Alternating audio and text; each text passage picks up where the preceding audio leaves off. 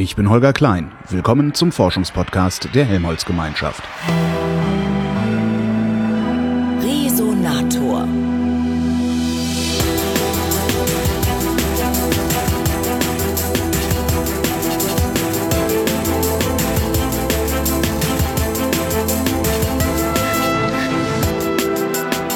Ich bin nach Karlsruhe gefahren, ans Karlsruher Institut für Technologie und treffe Monika Landgraf, die Pressesprecherin des KIT. Hallo, Frau Landgraf.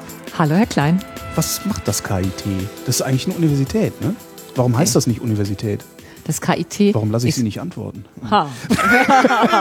ich grätsch jetzt dazwischen. Das KIT ist eine Universität und ein Forschungszentrum in der Helmholtz-Gemeinschaft gleichzeitig. Das KIT ähm, ist die erste Einrichtung gewesen in Deutschland, äh, bei der die Versäulung des Wissenschaftssystems aufgehoben wurde. Es wurde ein eigenes Gesetz gemacht. Da haben sich also Bund und Land an einen Tisch gesetzt, um überhaupt, äh, da, damit überhaupt die KIT-Gründung möglich war. Das KIT klar, ist ein Zusammenschluss aus der Universität Karlsruhe, mhm und aus dem Forschungszentrum Karlsruhe. Und ähm, warum hat man sich zusammengeschlossen? Ähm, möchte ich kurz ausholen in die jüngere Vergangenheit. Es gab äh, die Exzellenzinitiative, erste Phase der Exzellenzinitiative. Die Uni Karlsruhe hat sich damals beworben und hat auch als eine der drei ersten Universitäten in Deutschland den Zuschlag bekommen. Es gibt ja immer drei Linien bei diesem, äh, bei diesem Wettbewerb. Äh, die Forschungscluster, also die Exzellenzcluster, die Graduiertenschule und die dritte Förderlinie ist das Zukunftskonzept. Und das mhm. Zukunftskonzept der Universität Karlsruhe war, mit dem Forschungszentrum in der Helmholtz-Gemeinschaft, das etwa zwölf Kilometer entfernt ist, zu fusionieren.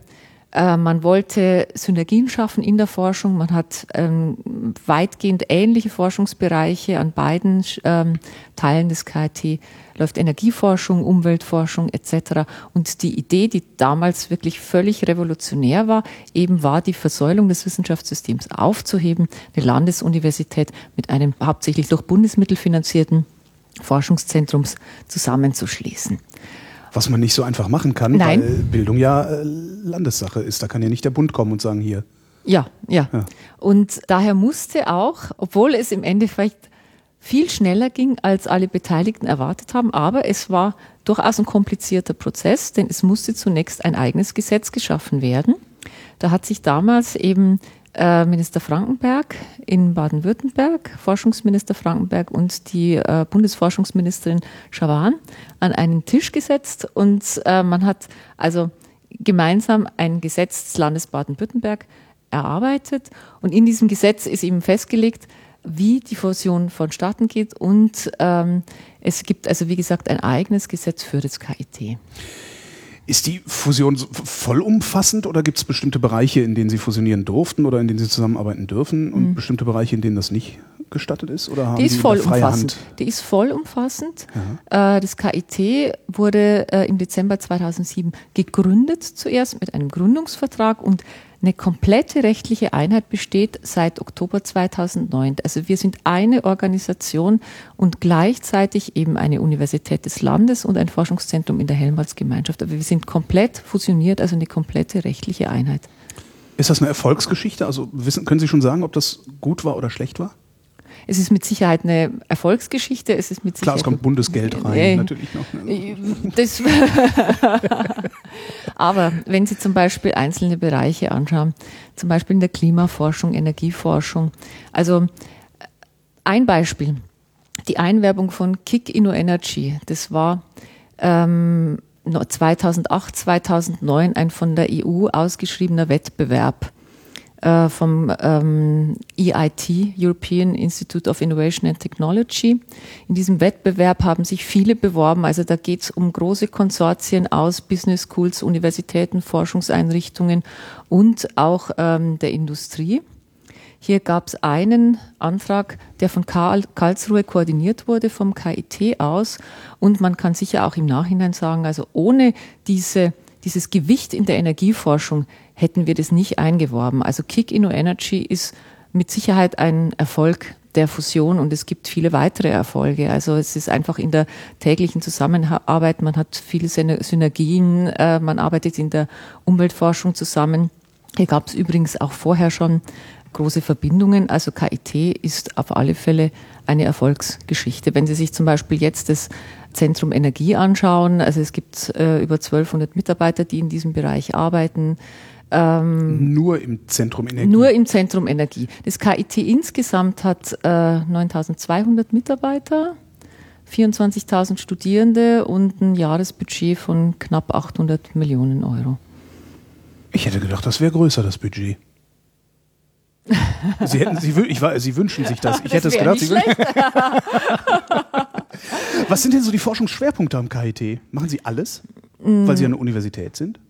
Alles Theologie. nicht. Also wir haben, nee, das machen wir zum Beispiel nicht. Wir haben auch keine juristische Fakultät. Also Schwerpunkt Naturwissenschaften, Ingenieurwissenschaften, mhm. ganz klar. Forschungsbereiche ich beginne nochmal mit dem Zentrum Energie, weil das ja das größte ist, also wie gesagt 1200 Mitarbeiter. Schwerpunkt innerhalb des Zentrums Energie äh, ist mit Sicherheit die Forschung an Energiespeichern. Das ist ja auch ein ganz wichtiges Thema für die Energiewende. Wir brauchen leistungsfähige Speichermaterialien, wir brauchen leistungsfähige Batterien, sowohl als stationäre Speicher als auch für die Elektromobilität. Also Energiespeicherung ist ein ein wichtiges Forschungsgebiet am KIT. Es gibt dazu vielleicht das als kleinen Exkurs das Helmholtz-Institut Ulm. Das ist eine Außenstelle des KIT ganz gezielt, um die Energiespeicherung voranzubringen. Das ist im Bereich der Lithium-Ionen-Batterien voranzukommen. Und es gibt am KIT zum Beispiel eine Forschungsfabrik, die wird gerade aufgebaut.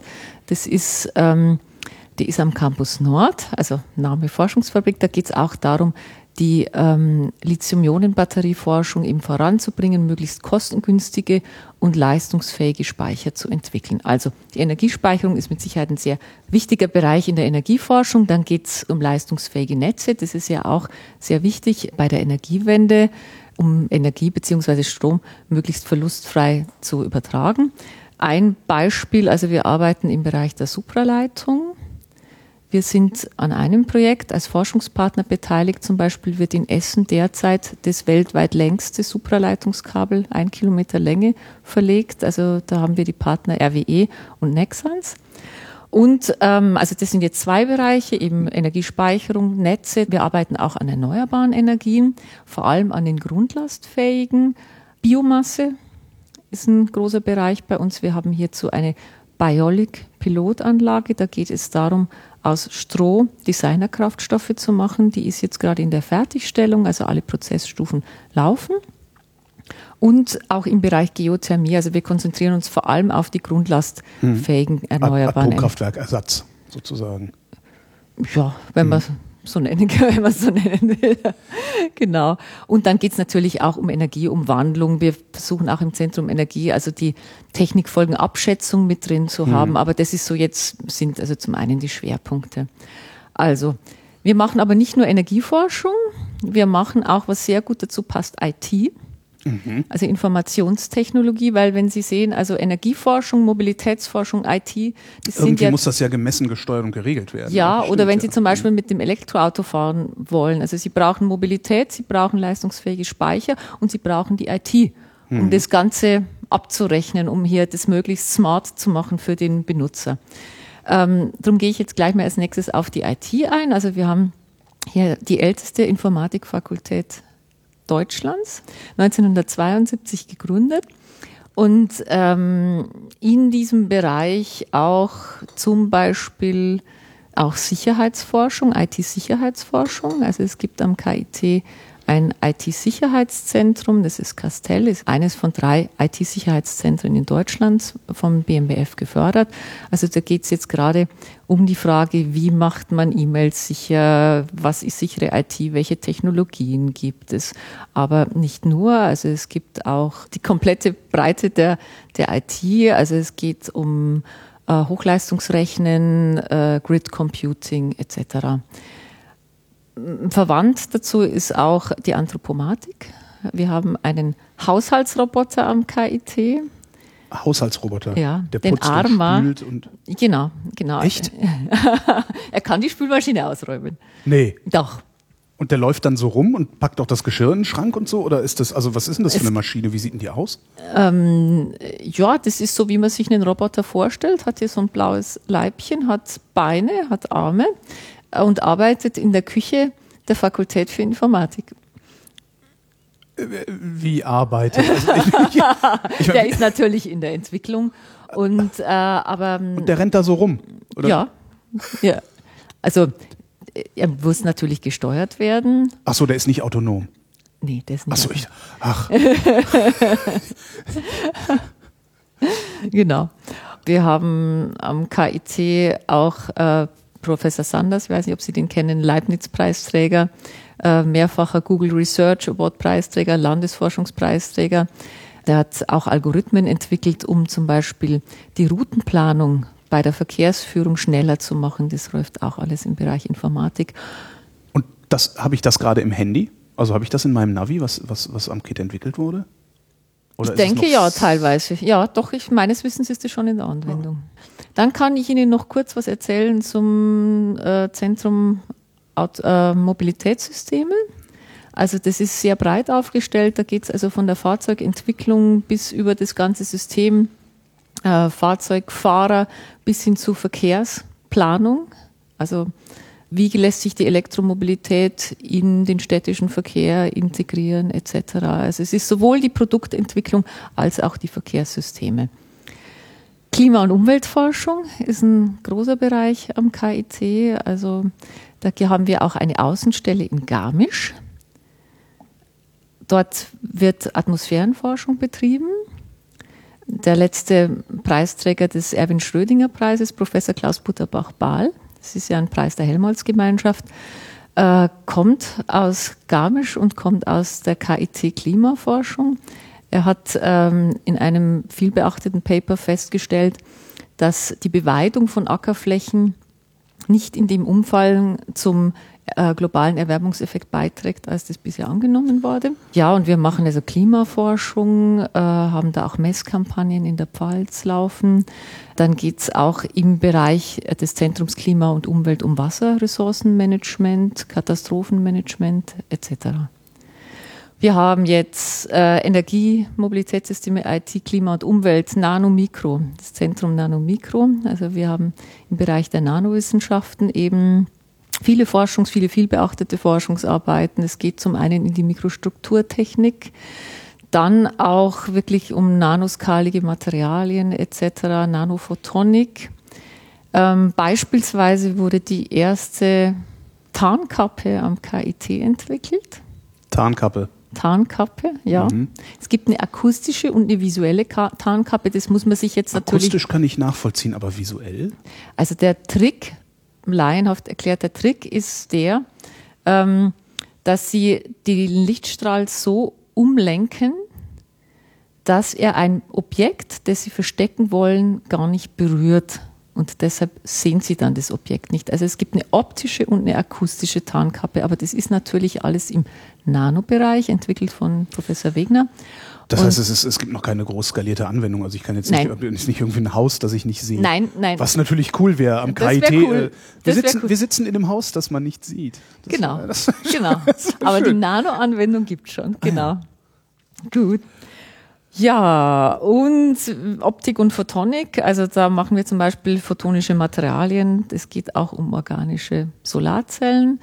Äh, Mensch und Technik ist auch ein wichtiger Schwerpunkt am KIT, weil ähm, es ja in alledem auch darum geht, die Technikfolgenabschätzung zu machen. Also was bedeutet äh, die Forschung, was bedeuten die Forschungsergebnisse für künftige Generationen?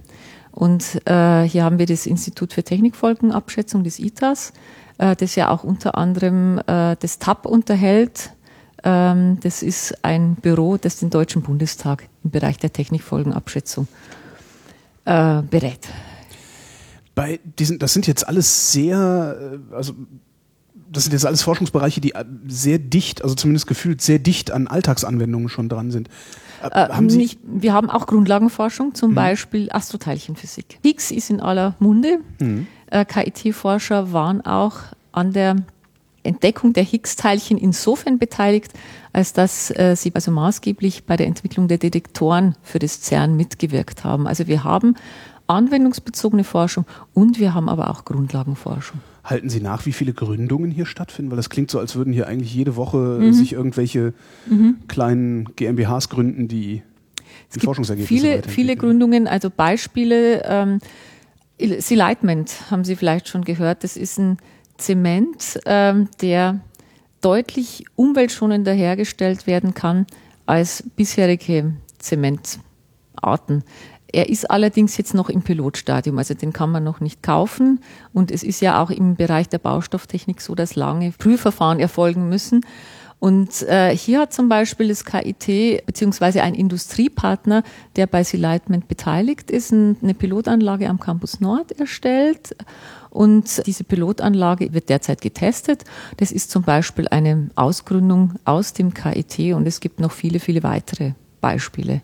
Und Ziel ist es jetzt zum Beispiel bei Selightment eben dafür zu sorgen, dass Zement energieeffizienter hergestellt werden kann und dass weniger CO2 bei der Herstellung frei wird. Es ist nämlich ein relativ großer Anteil am weltweiten CO2-Ausstoß geht auch auf die Zementwerke zurück. Gibt es die bahnbrechende Erfindung, die hierher kommt vom KIT? Ja, elektromagnetische Wellen. Ehemalige Universität Karlsruhe. Heinrich Herz hat hier geforscht. Und er hat die ja. elektromagnetischen Wellen nachgewiesen. Und ohne die elektromagnetischen Wellen könnten Sie heute nicht mit dem Handy telefonieren. Sie hätten kein WLAN. Wir würden nicht miteinander reden. Wir würden nicht miteinander reden, genau. Also sowohl jetzt der alte Rundfunk, Hörfunk, als auch die modernen IT-Techniken gehen äh, zu einem Gutteil auf die Entdeckung der elektromagnetischen Wellen zurück. Also das ist eine Anwendung, die uns wirklich im täglichen Leben begegnet. Ähm, Heinrich Herz ist ja auch sehr bekannt. Also äh, jemand, der weniger bekannt ist, ist Otto Lehmann. Er hat auch am KIT geforscht. Er hat die Flüssigkristalle nachgewiesen bzw. entwickelt.